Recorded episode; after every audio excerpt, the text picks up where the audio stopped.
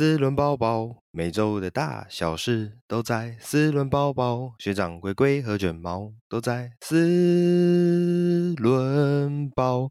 嘣嘣嘣嘣嘣嘣嘣，当当。好，大家好，我是蜜龟，我是卷毛，我是学长。我们今天第一个新闻要跟大家分享的是啊，就是不知道大家有没有想过，有一天在路上，如果有一台特斯拉着火，然后会是一台电动消防车来救火呢？那这就是我们今天的第一则讯息，那是全美第一台纯电动的消防车正式服役了。那这一台呃电动消防车呢，在美国的威斯康星州，那也就是如果没记错，应该是之前郭董说要去投资的那个地方。然后这一台电动消防车即将在麦迪逊市最繁忙的第八消防队执行前线任务。那这一台纯电消防车呢，它的外形其实就跟大家呃一些流行文化中印象中的那种美式消防车的感觉差不多啦，对吧？就是一台很大的。呃，大卡车，然后红色的方形身体，然后内载一些呃一些救火用的工具，大概是这样子。那这一台消防车是由呃 Pierce 这一家美国最大的消防车制造商 Pierce Volterra 电动平台所打造的。对，那这台车配备了一百五十五 k 瓦的电池组，然后呃。提供零排放的动力来源，这很明显嘛，因为它是电动车嘛。然后，呃，也可以用来驱动消防车上面的抽水及送水系统。然后，号称是不用九十分钟的时间就能帮整台车充满电。那不过呢，其实这一台电动消防车还是有配备一具所谓的柴油引擎。那这个柴油引擎的目的，当然就是我们之前有聊过，呃，各家车厂类似的做法，就是在这一台车真的电池耗尽的时候才会介入。然后让等于是让这台这台电动消防车有一个备案，而不会因为你呃可能没电的状况下就没办法出勤的这种情形发生。我我觉得还有一个倒不是续行这件事情，是因为救火的时候上面有很多东西，你包括如如果它是云梯车的话，或者是整趟喷水车，哦、你那些东西都是要吃电的。是，是那如果它的大电，哎，刚好后面在，因为消防有时候是长时间的嘛。那它的电不足的时候呢，它一定要有这个所谓的第二电力来源。是是是是，要有备案系统啊。对，嗯，对啊。那我觉得从另外一个角度来看这件事情啊，就是其实这种大型车辆啊，呃，反过来说，其实是更我自己认为是更容易导入电动化，或者是也最短期内最具有效益的方式，对吧？因为毕竟这种大型车辆，它呃车子的使用空间，它并没有那么在意。呃，像我们一般乘用车会很在意内部空间的需求，所以它可以尽可能的把呃电池的系统放大，然后再加上是这种大型车辆或者是我们说公务车辆，它的刚刚讲的空间以外嘛，它的外形上通常也不会那么要求，对吧？所以我觉得这这个角度是还蛮呃合理的啦。就像台湾目前也有蛮多的所谓的电动巴士这种产品，其实也都有了。那什么时候可以看到电动的消防车也出现在台湾呢？我们可以再期待一下。好的，下一个算是国际产业动态。那这个消息其实也是蛮，我自己觉得也蛮是震撼嘛，用震撼来形容嘛。那就是雷诺跟吉利汽车，就是我们之前跟大家聊过的，雷诺跟吉利汽车结盟，宣布开发所谓的油电混合车款。然后他们的目标市场是放在呃中国跟南韩这两个市场。对，那雷诺大家都很熟悉嘛，就是那个日产呃雷诺日产联盟的那一家雷诺，在这个礼拜的时候呀，宣布跟中国的吉利汽车共同为了中国以及南韩市场联合开发他们油电混合动力车。那其实雷诺之前就已经在中国市场退出。可以算是退出了啦，因为他们已经退出了当时的那个合资企业，然后呃，算是那时候应该说法国车系在中国的状况其实都没有很好，包含呃东风标致，我记得也是半生不死状态，甚至还是真的退出了，我也忘了。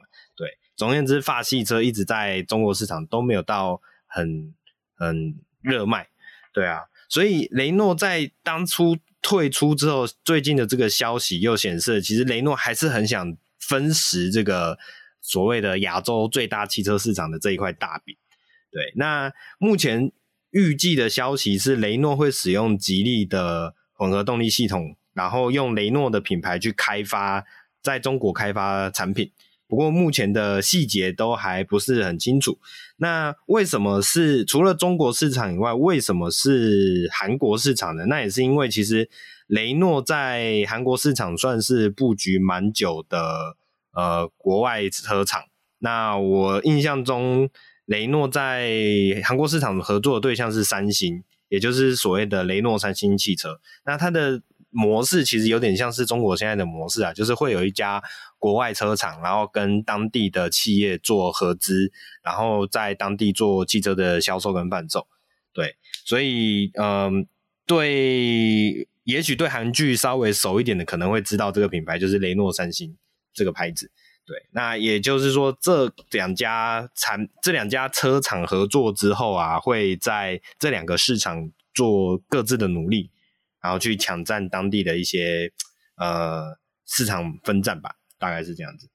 只是为什么是油电混动、油电混合系统？我觉得这个是可能还在所谓的呃，就是比较不是主力产品吧，我猜算是一个过渡阶段的产品。这个就看后续的状况。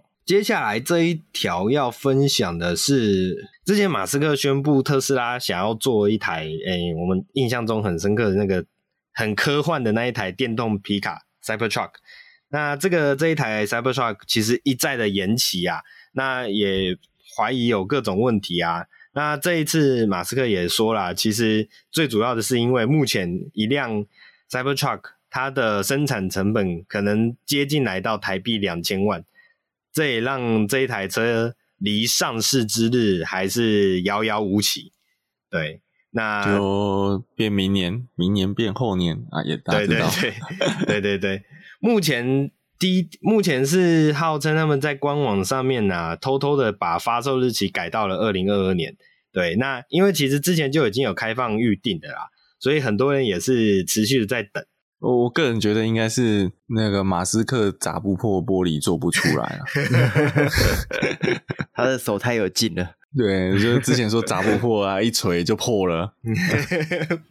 就是每一台 Cybertruck 的玻璃都要让马斯克司机去做验证。啊，目前还没有办法做百分之百的良率，说砸不破的。是，马斯克砸到手都酸了。真的。诶，所以你刚刚讲到重点了，一天可能只能砸十片，所以产能不足。然后原来如此。对，除了玻璃这个。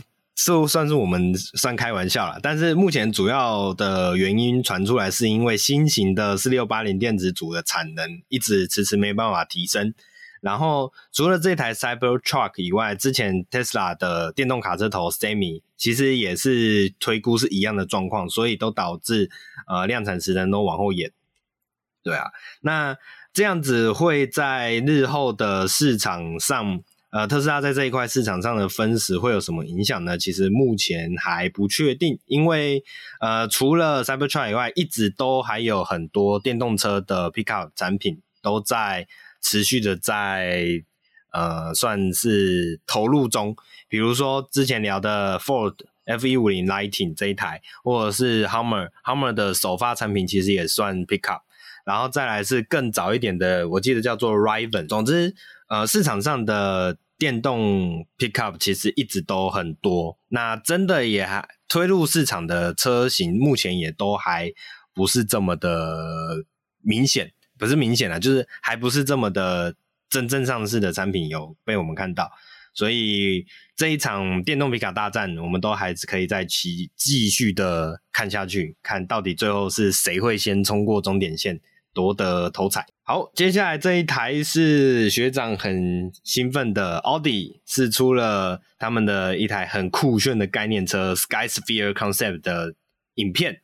那学长是不是可以帮我们来做一下导读？其实这台车真的，我觉得造型是真的很炫啊。然后，但是我觉得它有个特点，呃，因为其实这次奥迪试出这个啊，不过真的真是一台概念车而已，是，所以它并不会量产。哦，不像我们上礼拜。嗯，我们上礼拜嘛提到那个 Polestar 的，嗯，这个嗯 Precept 哦，Precept 是准准量产车的概念呢。那这台 Skysphere 其实还真的只是一台概念车而已。那似乎有消息指出说，这个这台车在十一月广州车展的样子吧，反正大陆的一个车展已经要运过去了，嗯、所以会在那时候会有实车展出，嗯、然后应该是可以开的啦。嗯，好，并不是一个木质模型而已。嗯嗯嗯。那但是这台车我就觉得它有很多我们已经现在有看到的素材，像是奥迪标准的，它是就是被汽车制造耽误的灯具厂。投影机制造商，所以它整个这这一台 Skysphere Concept 的前头前，我们以前在讲说是前的那个诶进气口那个地方，就是那叫突然想脑脑袋瓜大就鼻变到那个大鼻孔，名叫什么？呃，格栅。引擎引对引擎是格栅的地方，跟后面尾门那个后向后行李箱的那个尾门的位置，其实它已经整片被 LED 覆盖了。对。然后完全是可城市化的 LED，所以那个可以闪烁啊，可以做渐进式的动画之类的，大概都就是有办法这样做。所以那个已经就是整个都是啊，不对，现在已经不能叫它灯具厂了，现在应该叫它荧幕制造商了。荧幕商。对，那这台车呢？其实我觉得，呃，当然还有它有那个有空气力学的轮圈，不过我觉得那个轮圈很漂亮。不过我觉得这个不是。没有那么的特殊，因为这其他家电动车大家都有在做这类的事情。嗯，但这台车这台 Skysphere，我觉得一个重点，其实在它的影片里面，那个主设计者一刚才就讲了，就是它的概念就是 Two cars in one。嗯，一台车有两种车的车格。嗯，那这个就是它这台车的特点，可变轴距。好，虽然它是一台两座车，可是它在所谓全自动驾驶舒适模式的时候，它的车长。其实是可以到 A 八 L 的长度，所以它就是一个非常舒适的 GT 车型。嗯，但是假设今天驾驶人想要进入自我超驾的模式，那它的方向盘会浮出来，脚踏板会浮出来，仪表板会往驾驶人靠拢。好，这个时候同时它的车子会变短，它的车子车车长大概跟轴距就会接近 RS 五就变一个很运动的车格。所以我觉得这是这台车非常大的一个特点。虽然我现在在想的是，它这样伸缩的车型，它的结构要怎么做？车体大梁那个结构要怎么做？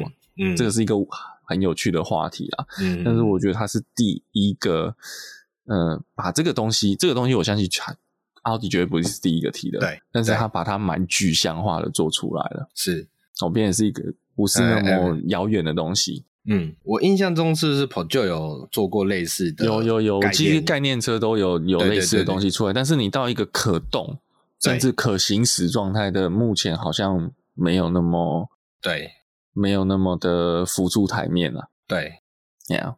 不过这台车我觉得还有一个地方，我到现在所有看了那么多个影片，我还没有看到，就是好像没有从来都没有提到它怎么它的车顶到底是什么样的构型。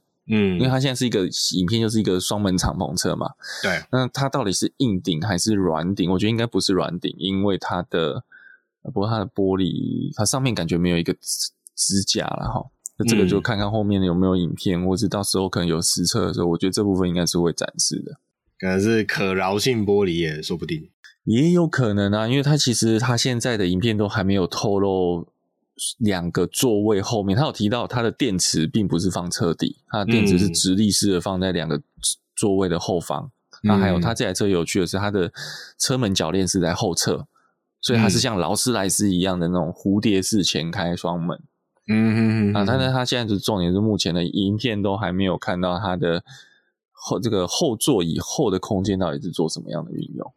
是，不过这个就值得期待了。嗯，它前面有行李箱，它的行李箱有点像像那个，可能可以放一杯咖啡。诶、欸，你说啊，没有，它可能像老师一样是这样，那后面可以再插个伞。哦，然后有餐具组，有没有？是是是是是，有有有。对，所以这让我想到一个诶谜题吗？算谜题吗？就是这一台车应该是男的还是女的？车不是通常还是叫 she 吗？没有，这一台车是男的。为什么？因为男子汉大丈夫能说能生。哦，好冷哦！好，我们赶快来看下一台。下一台是走过四分之一个世纪，保时捷发表了他们限定车款，就是二十五周年的 Boxster。那这个二十五周年的 Boxster 呢，其实还有一个很特别的点，因为据说，诶、欸，已经导入台湾，但是已经售完了，是吗？对，没错，因为限量。你说那个二十五周年，对，二十五周年 Boxster，因为只有十台啊，台湾只有十台的配了。是是是是是，对，它并不是很多台嘛，十台其实就是新。我们看到新闻稿的时候，早就没了啦。然后早就没了，在台湾都是这样子的嘛，就是手刀都抢不到的状况。对啊，就像你去看赛道日的时候，你就觉得，哎，就开始怀疑人生啊，怎么都是保时捷？是是是，对，突然觉得保时捷好像平价车一样。对啊。对，那 Boxster 是呃这一台车其实是在一九九六年首度量产嘛，然后我记得 Boxster 的特点算是保时捷当时切入我们讲平价也不能讲平价市场，就是比较亲民的价格的车款，是不是？如果印象中它的车款设定，呃，七八系。嗯，就我们就不讲修理车了哈。嗯嗯嗯，K 那个 Macan 是最便宜的啦。我们都讲空车价的话，Macan 是最便宜。那七八系是跑车最便宜的。嗯嗯嗯。其实当时也就是因为九一一的价位算还算是中高，对大家来讲入门入门的门槛还是有的，是所以才会推出七一八这样子的车型。哎，不是应该说叫 Boxster 这样的车型。嗯。然后后来，Boxster 越做越做，因为它毕竟是敞篷车嘛，那就出来了像 Cayman 这样的诉求。嗯，就是硬顶车嘛。对对对，是。所以所以 Boxster 跟 Cayman 可以算是单纯就是硬顶跟软顶差别的同一款车嘛？可以这样讲。嗯，是啊，它的底盘、引擎规格都一样，真的差别就是硬顶、软顶跟硬顶而已。了解。哎，可是有一个有一个不一样的车型哦。嗯，Spider。是只有上空，Spider 没有硬顶。嗯嗯嗯，是是好，所以这一次保时捷推出的这一款二十五周年限定纪念车款的设计，其实它有也是向当初一九九三年的 Boxster 的概念车致敬，以 GTS 四点零车型为基础，搭载了四点零升的水平对卧六缸引擎。具备了四百匹的最大功率输出表现，全球限量一千两百五十台。那这一千两百五十台之中，有十台分配了给我们的台湾。然后，呃，所以也很遗憾的就是，现在您听到已经来不及了。那如果你现在听到来不及，那代表你还不够呃 VVIP，那赶快去。嗯我们的保时捷产间多订几台车，下一次五十周年的时候，可能就会先通知你。对，OK，好。然后这也是这一台二十五周年的款式啊，也提供了六速手排变速系统，或是七速的 PDK 双离合器自手排变速系统可以做选择，极速的表现可以达到每小时两百九十三公里。在 PTK 变速系统与跑车计时套件的配置下呢，零百起只要四秒就可以轻松完成。对，所以算是非常非常的具有吸引力啊。然后外形上呢，则是呃有在呃有一些限定款专属的外形特色，比如说在前保杆啊、车车进气格栅啊、Boxster 字样以及双色的二十寸。铝合金轮圈的颅影色设计，这个我有点看不太懂，大概是指它的色泽吧，对吧？不过它的配色其实是所谓的香槟色啦，我觉得确实是还蛮好看的。它的那个轮框的轮框的框色设计，然后除了外观上之外，内装的部分也是特别选用了酒红色的柔感真皮内装，搭配搭配了电动暖棚车顶，对。然后也包含了 Buster 二十五年的浮雕字样，然后内装与车顶都可以另外选配黑色法丝纹的铝合金内装饰板套件等等，都是这台车的标配。对，总而言之，就是一款非常具有特别意义的二十五周年纪念款式，对吧？所以呃，对这台车很有兴趣的听众，但如果你没有。来不及分配到那十台份额的话，可以再等等看这一台车有没有机会进到二手市场，赶快把它抢下来，或者是你可以继续等待五十周年款。好，接下来下一台也是一台超跑，这一个是我们之前有跟大家聊过的 Remake Nevera。那 Remake Nevera 这次打破了所谓的呃 Quarter Mile 的世界纪录，这个学长可以帮我们分享一下。嗯、对，呃，其实他这个打破记录并不是 Remake 官方自己做，因为其实相对来 Remake 这间公司还是小啦，嗯，也你跟特斯拉比起来，嗯，所以他这个他是合作跟美国一位 YouTuber 是叫他的。频道叫 Drug Time，我其实之前就有看他频道。那这个频道的频道主，他本身也有特斯拉的 Play S，嗯，呃，sorry，Model S Play，好，就新出来那一台，他也有。那他就很爱闹人家，就是他每次叫他，他甚至有去买那个兰博基尼。因为他超跑非常多台，然后他就去找兰博基尼的业务，然后就载他们四个、三个、三个业务，然后就说：“我跟你玩加速哦，然后你等一下哦，我倒数，然后这样，然后三的时候他给他踹，就给他踹下去了。嗯，就三二一三的时候他就给他，然后他说：哎，等一下，等一下，嘣，然后给他踹下去，所以三个业务都扭到脖子。那呃，扯楼了，好，歪楼了，就是他是找这个 drug Time 的这个直播主来做。”这个 Rimac 这台 Navera 的 Drag Race，呃，其实这个 Drag Race 我觉得它零到六十它是一点九秒，那我觉得它的计计算的这个标准跟上次我们在聊特斯拉的那个 Play S 公告的那个 Motor，诶是 Motor World 还是我忘记了那个频道做的的标准应该也是一样，它就是在 Drag Race 的跑道上面，然后但也是有去扣掉那个。那个第一就是 first foot first feet 这个哎 first foot 的这个这个这个时间好，那所以它比特斯拉快，所以就等于干掉了特斯拉的所谓量产车最速零六十宝座。嗯嗯嗯。好，那另外就是其实美国人不太看零六十啦，因为第一个它很短。嗯这个距离很短，所以他们重点还是在 quarter mile，因为 quarter mile 呢吃的是后面所谓一百到两百迈的加速，嗯，哦，或者我们叫一百到两百公里的加速，那那个才是强，那个就是特斯拉的弱项。在 Play 出来之前，特斯拉的长板就是一百以内，嗯、特斯拉的短板就是一百到两百，所以他们在跟油车拼 Drag Race 的时候都是出后段。那这时候，那 Play 出来之后就改观了。Play 其实到后段也是很强的，所以之前就有那个跟 Taycan 的比较影片嘛。然后就第一轮跑完，镜头就带到那个 Taycan Turbo S 的车主，然后他就一直在滑手机，嗯，然后就没有在注意那个赛事的结果。然后那个拍的人就问他说：“哎、欸，你你你在干嘛？就是你在做什么？为什么你在看手机？”他说：“我在买一台，我现在在下定特斯拉 Model S Play。” 对，然后那 Rimac 这次的。Drag Race 啊，它 Model Play 的那个 Model S Play 的 Drag Race Quarter Mile 是九点八秒，嗯，其实是非常非常快了。因为我们就讲、嗯、美国常在讲的，或者我在哎、欸，最近玩命关头九出来了嘛。虽然玩命关头九已经很久没有在玩讲 Drag Race 了，嗯，嗯，但是他们那时候说从从第一集那个那个那那个突然突然我，呃、对的那时候跟跟那个 Brian 讲的就是说、呃、你欠我一台。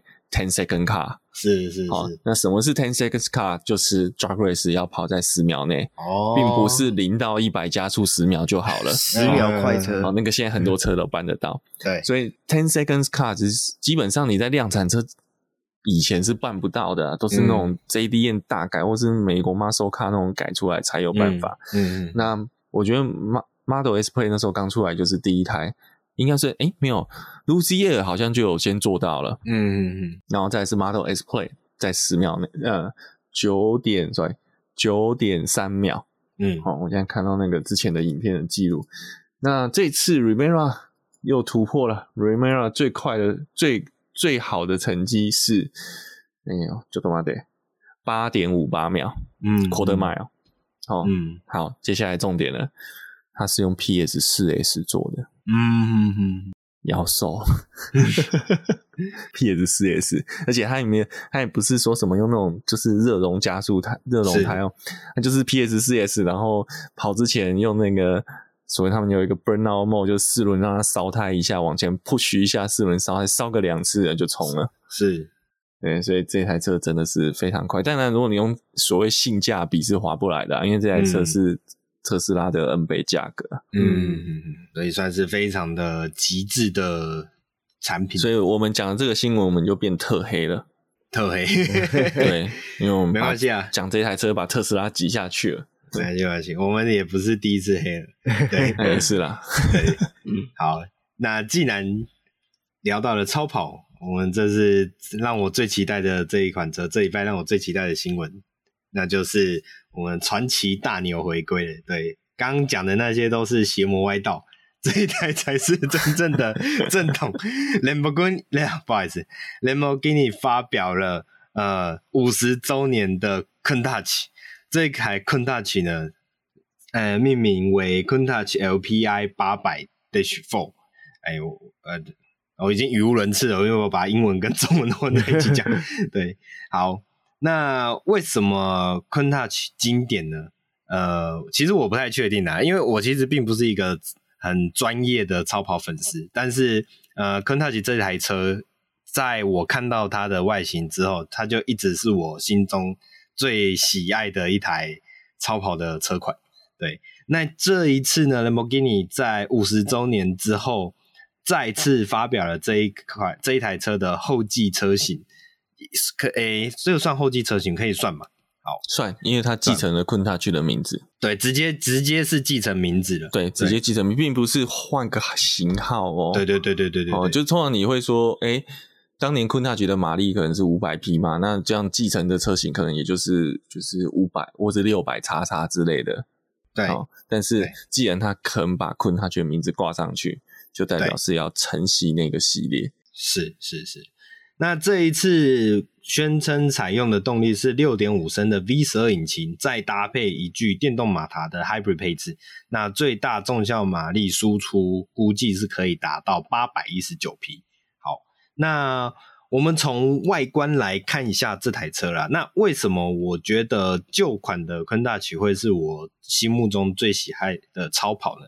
那我会必须讲一下，是当时那个年代，呃，Countach 的发表大概是在一九八零上下了，然后持续卖到一九九零左右。我我如果印象中没有错的话，对。那以那个年代的法拉利的作品来说，其实。呃，其实已经蛮偏向所谓的流线的这个设计。那蓝宝坚尼，蓝宝坚尼不是法拉利啊、呃，不是不是，我是想提它的对手的设计风格。哦、OK OK，对对对对，就是当代的那个年代的车型设计，在一些性能车上面，他们会走所谓的比较流线的。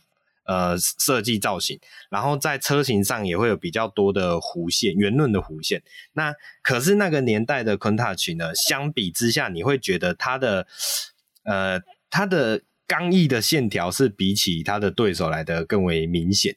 那在整个比较低趴的视觉感之下，你也会觉得就是很像很像当时的隐形战机给我的那种视觉感。那这一次五十周年的诞生，五十周年之后诞生的这一台新的 Countach 呢，其实在整个外观的一些设计的呃元素上，都保有点算是保留了当初旧款 Countach 的那种风格，包含在车头的部分，呃，它在车头部分有一条很明显的横向的，有点像进气口的那种格栅。这讲格栅有点奇怪，因为超跑。跟格栅这两个字通常是很难搭在一起的，但是你在 Countach 这台车上面可以看到前面这个类似格栅的平面，其实就是很明显的延伸至旧版 Countach 的那个小平面的那个设计感。嗯，然后再加上它的比较偏向直线的锐利、锐利度比较高的线条，也在在的显示出延续至 Countach 的这个精神。那再来是车尾的部分呢，你也可以很明显的感受到是那种，就是以往 Countach 会给我的那种战机的那种战斗感，对，然后再配上那个六颗算是六角形的尾灯，还有再是四出的排气管，整体的那个视觉感都非常的让我，呃，仿佛重回了当年，虽然我当时还没有出生，重回了当年那个时光的感受。对，那铝框的设计上，我其实不太确定。铝框的设计其实是是不是就比较像是兰博跟兰博基尼以往以来的设计风格，就有点像那种雪花框的设计。对，那不过整体来说，就是反正就是那种怀旧复古的元元素啦，我觉得是非常明显的。对啊，那相比之，相比第一代的 Countach 来讲，它的车身是放大了蛮多，因为原厂试出试出的官方影片其实就是有两台车的直接对比的造型出来。那你会发现，确实这一台车是呃不愧为是大牛，它的整个车型的大小是真的是比起以往有很大的进步，对啊，我想这也是呃车子的时代演进之下的发展。那内装之内装的部分呢，其实延续了兰博基尼一向以来的那种战斗的氛围啦。不过有一个我觉得很特别，就是在它的中控的部分，也是使用了一个顺应潮流，使用了一个诶、算是大荧幕的设计。那这个大荧幕设计也是会显示一些呃，就是他们觉得会可以辅助你战斗设计使用的一些资讯，对吧？我觉得这也是近年来的。呃，不可避免、不可避免的趋势啊！即便是超跑这么性能味十足的车子也一样，对吧？那新的 Countach 的动力架构，刚刚有提到使用六点五升的 V 十二自然进气引擎，结合了电动马达的 Hybrid 设置，引擎最大输出马力在八千五百转的时候可以有七百五十匹马力，最大扭力来到七十三点五公斤米。然后，因为使用了电动马达以及采用了四十八伏的系统，它可以直接提供三四匹的直接输出。也就是说，这个款新的 Countach，我们刚刚有提到，它的重效输出马力最大可以来到八百一十九匹，算是非常的有它的惊人的性能数据。那变速箱的是不，变速箱部分使用七速的 ISR 单离合器双碟盘式手自排变速箱，然后在四轮驱动以及轻量化的帮助下呢，呃，新款的 Countach 在二点八秒内就可以从静止加速到一百公里，然后再加速到两百公里，大概也只需要八点六秒。这个是不是就比较呃零两百是不是比较偏近所谓 Quarter Mile 会需要看的数据？对，没有错。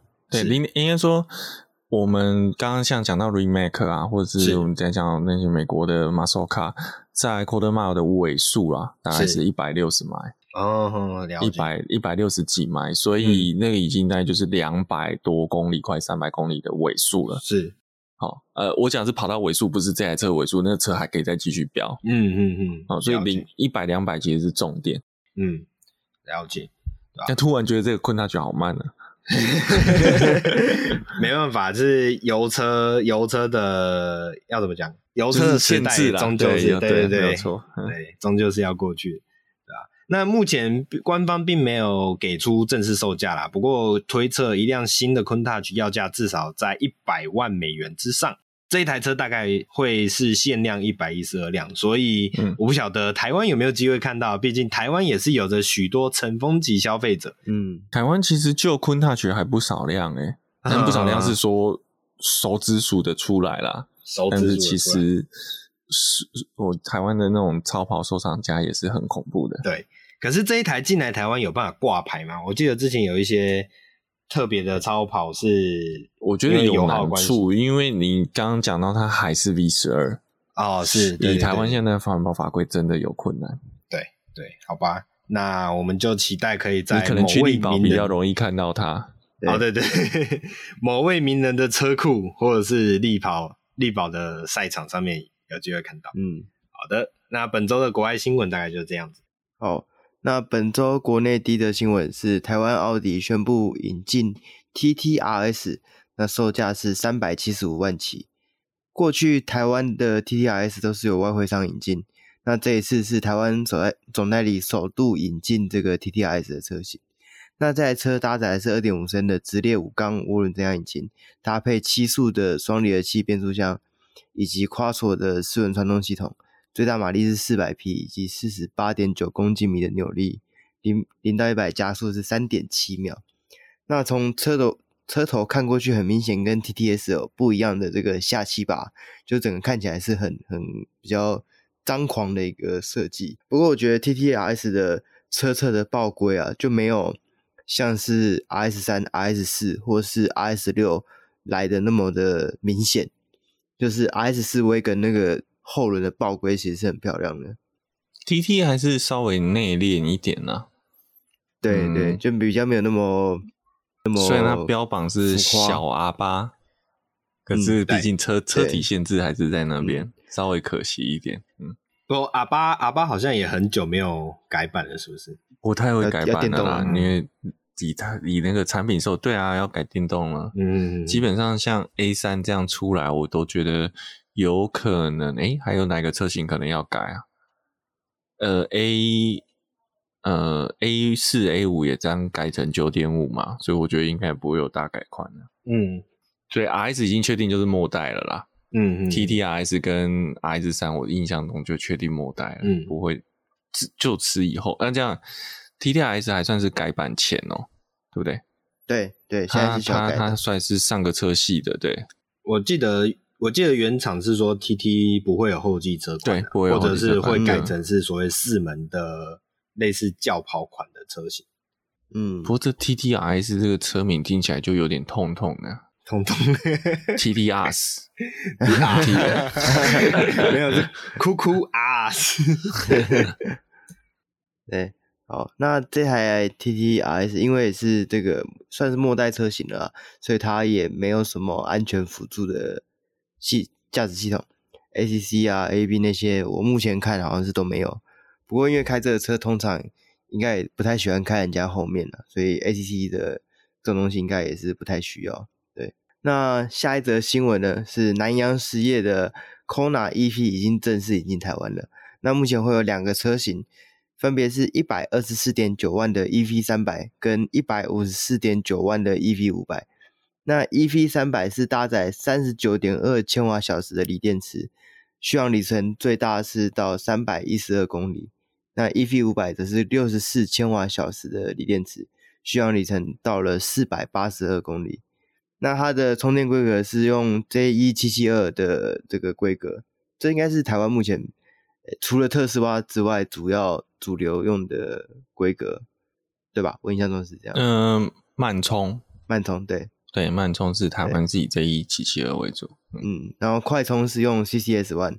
就是跟特斯拉不一样的、那个。嗯、比较常见的，对、嗯、对，哎，没有，我还是要得要说，讲真的啦，应该讲说是 TPC 以外比较常见的快充是 TPS，嗯，那个 CCS One，但是如果你说常见，讲真的，以那个量体来比，还是特斯拉还是不够，而且还有我们不是前一阵子在聊说特斯拉要改 CCS Two 嘛？嗯，所以他们已经在部件 CC 在更换那个 CCS Two 的充电桩。其实现在 CCS Two 的数量已经超过 CCS One 了。嗯，因为单就特我就换特斯拉就已经可以打过你其他家了。呃，光是特斯拉就用对，就就像我们之前讲，对对，没有错，就像我们之前在讲 Toyota，最后他就算躺下了，他都比人家高啊。哎呦哎呦，对不对？人家就是有三十公分嘛，你要怎么样？是是是。躺下来的小巨人，对，好，那，诶，刚刚讲的这个 EP 三百跟 EP 五百，它两个车型的外形上是一模一样啊，你没有办法从车外甚至车内来分辨说这两个车型。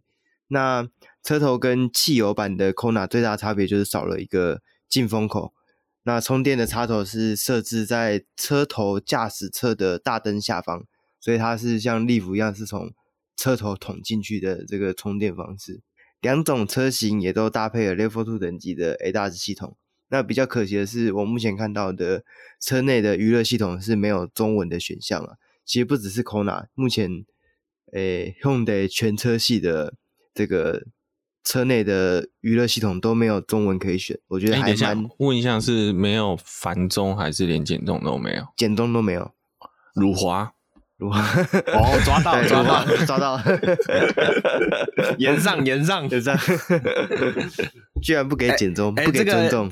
延、上这个很很很地狱梗哦，因为那个 Kona EV 在国外确实是有烧起来的案例不少，已经有已经有延上过，已经是炎上过了。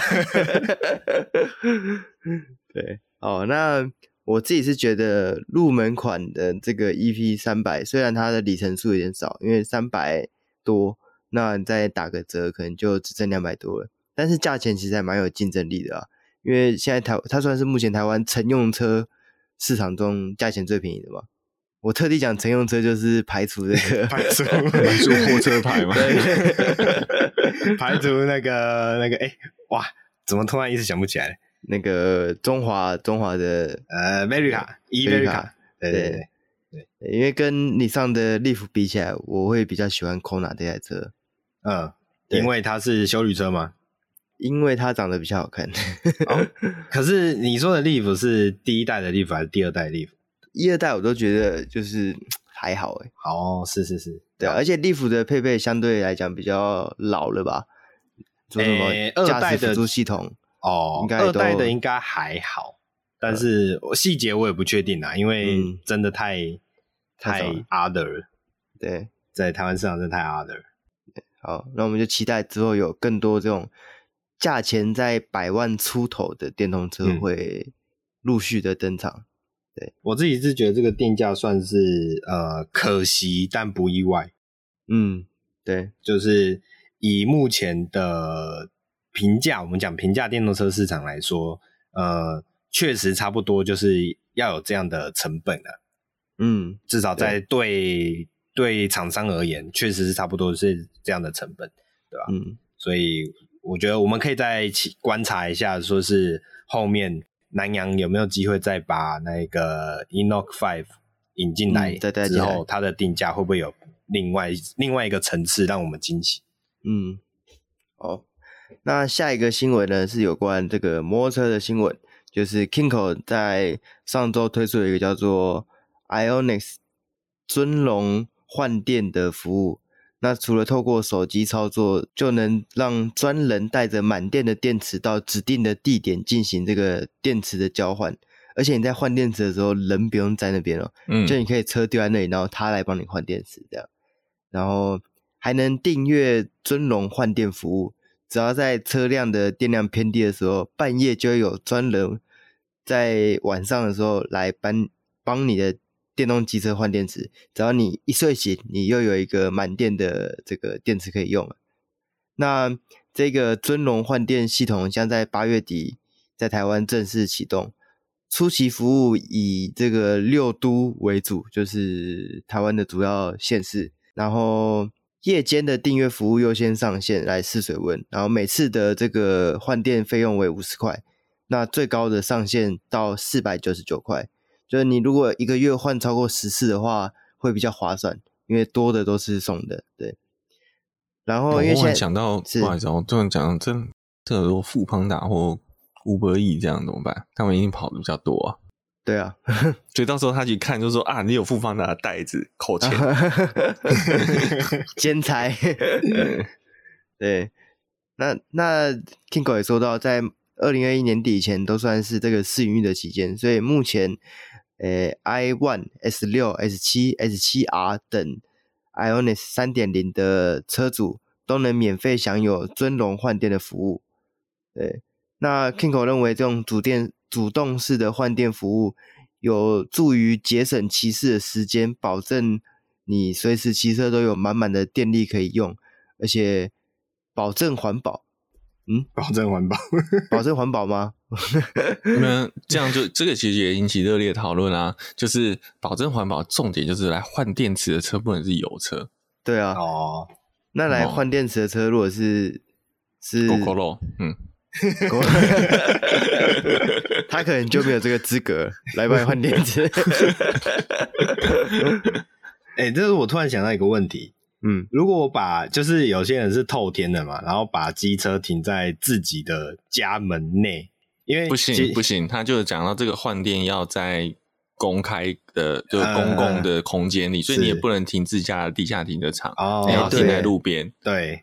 哦，那这样就不尊龙啦，对啊，车子就淋雨啦。哦，啊、也是也是，对啊，我觉得还有一个啦，就是你看到你停红线，帮你推到没有红线的地方。哦，那这服务还不错，帮你找车位。我我听完这只有一个感想了。这不叫工具人，什么还叫工具人？对啊，网络上现在也戏称这个叫做工人换电服务。工人没有，我就我就说，你看这个有一个，它可以结合一个服务多好，就是它是你刚刚提到，它说是半夜换电，对不对？嗯，假设他的时间可以排好一点，他可能就在那个五六点左右啊，四五点啊，四五点左右，四五点那是凌晨人上下班的人还比较少一点，就是帮你换电池。顺便放一份早餐在你的心那个手套箱里面，哇你看对不对？啊尊爵不凡，你早我刚刚上起来是可以。送报顺便送，这这这年代谁在看报纸、啊？我讲的是以前以前不是都会那个羊奶送羊奶，羊奶夏天可能会坏掉，不太好。你看早上有满满的电，然后有早餐让你有满满的精力，对不对？哦可以可以可以。这才真的是尊龙的尊龙没有错。来，那个以下开放光阳那个，以下开放早餐店夜配，不是不是，光阳要付我们那个气化费。对，说不定真的出了一个那个什么叫做什么卡玛联名款或 Starbucks 联名联名联名的这个套套装，路易莎联名款。对，你刚刚讲说就上限四九九嘛，对不对？对对对，对，他可能就变成说我一个月再加个多少钱，啊，就是电池付早餐，加一百美而美，加两百路易莎，电池付咖啡这样。对 对对，对，所以就是还蛮有趣的啊，就是一个月你要多花五百块，你除了原本的，我不太确定 Kinko 现在要不要那个电池的月费，因为我没有去了解，但应该也是要，就是你除了电池的月费之外，你还要再另外付一笔，就是 人工来帮你换电的这个钱。那那这就是订阅制嘛？对啊，我觉得就是，对对对呃，这是一种服务。我觉得车辆业的形态，它要变从转型从车辆制造变成服务车辆服务，嗯，哦，这样子收入才会长久，不是买断。嗯，对。那到底台湾人会不会买单？我们就可以就是再再接着看看。我个人会看到它的灭亡，我自己是这样觉得，因为第一个是市占率，车型市占率太低。嗯，目以目前假假设啦哈，就再过个几年，假设真的 Kinko 的那个电动机车市占率拉高了，我觉得有得玩。但是以现阶段这个服务，很有可能还没来，就像高瞻远瞩的我那一样，推出了很多东西，然后很具前瞻性，但是还没大家还不懂它的好的时候，它就消失了。哇，结果被捡走，整晚捧去，到时候就 Gogoro 有这种服务。也有可能，对，有哦，有。我觉得因为你现在真的这个车的普遍率太低了啦，嗯，真的很难做，嗯，对，所以 Gogoro 就是这个特斯，诶、欸，二轮界的特斯拉，就在电动车市场中独占一方，这样，嗯，对，这类比不知道是。狗狗粉会生气还是特粉会生气？特粉会生气，我觉得特粉会生气，因为格局不一样。格局，我跟你讲的是大海，你跟我讲塞子。没关系，我们哪一天也看 Gogoro 送一台这个他的 Gogoro 上月球，上火星，上火星。不好意思，我打个岔。其实这个时候，我跟你讲说，这个这个塞子集团其实应该要好好跟 Gogoro 来搭配一下。塞子集团就 是高雄淹大水，Gogoro 照走哦，你看多好的电车的天下。对，推 Gogoro 应该推一个水陆两用的摩托车，可以。因为它现在就可以水陆两用了，不要不要水不要太大，它可以开得过去嘛。它再加个板子，应该就可以滑过去。哎呀，前面那个排水板哦，高速排水板。对，哦，不行不行，我我们再聊下去会被 Who Cars 出征。我们赶快看下一题。好，那下面一则是来关于这个赛车新闻，就是在今年的十月八号到十一号，将于力宝国际赛车场登场赛道嘉年华，然后并推出超级房车赛以及 Focus 的挑战赛。那超级房车赛采用的是一回合六十分钟的耐久赛，Focus 的挑战赛这次分为 ST Line 的组别跟 ST Wagon。两个组别，那超级房车赛主诶、主要是跟上一次的这个房车赛没有什么太大的不同啊，有组别是一样，会有 TCR Turbo 组 S 两千 N 两千四个组别。那除了在细部的车款规格这一次的规说明书有稍微的不同之外，其他跟上次没有太大的差异。那超级房车赛的报名价钱是三万八千八百块，那。里面就包含了这个力宝的饭店两晚，然后一些车手保险啊、午餐啊、晚餐啊，然后跟一些就是比赛的东西，价值超过八万元的服务。那原厂组，原厂组应该是比较多一般听众会接触到的这个部分啊。ST Line 跟 ST Wagon 总共每一组都有二十五辆的名额，那报名费同样是三万八千八百块。那如果是八月三十一号以前完成报名的话，会有优优惠四千块。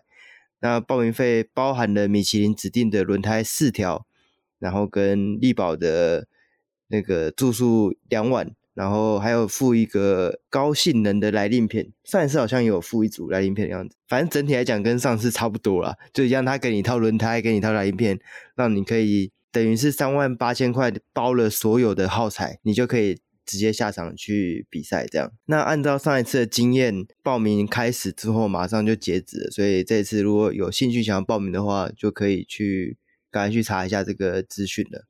对，哎、欸，可是不好意思打，打问问个问题，你刚刚讲 ST Line 跟 ST Wagon，、嗯、那那那标准的 ST 嘞？对对，特别就是这次标准的 ST 并没有组别，好可怜哦这。这一次只有 ST Wagon 可以参加而已。好好好衰哦，因因为其实以运动性来讲，但以量来讲，ST Wagon 应该是卖的比较多啦。嗯嗯哦、呃，或者后续的订单比较多，但是其实以运动性来讲，应该是 ST 比较有优势，因为毕竟轴短又轻一些。以在力宝这种低速弯比较多的赛道的话、嗯、，ST 会比 ST Wagon 吃香啊。我觉得这个就是车厂的策略，因为他现在主推 ST Wagon，对啊，商用考商这个商商业商业考量，对。对另外一个他送轮胎还是 PS 四嘛？诶，对，两两组送的是不一样的，我记得，哦、就是、嗯、就是都是原厂配胎啊。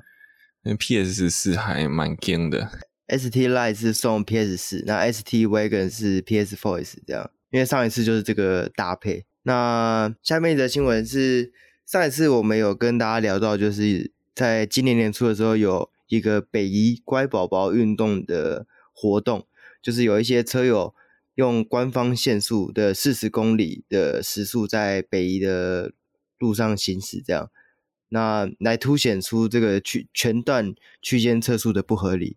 那公路总局在他们宣布要办这个活动之后，就说会在今年重新来检讨北宜公路的限速。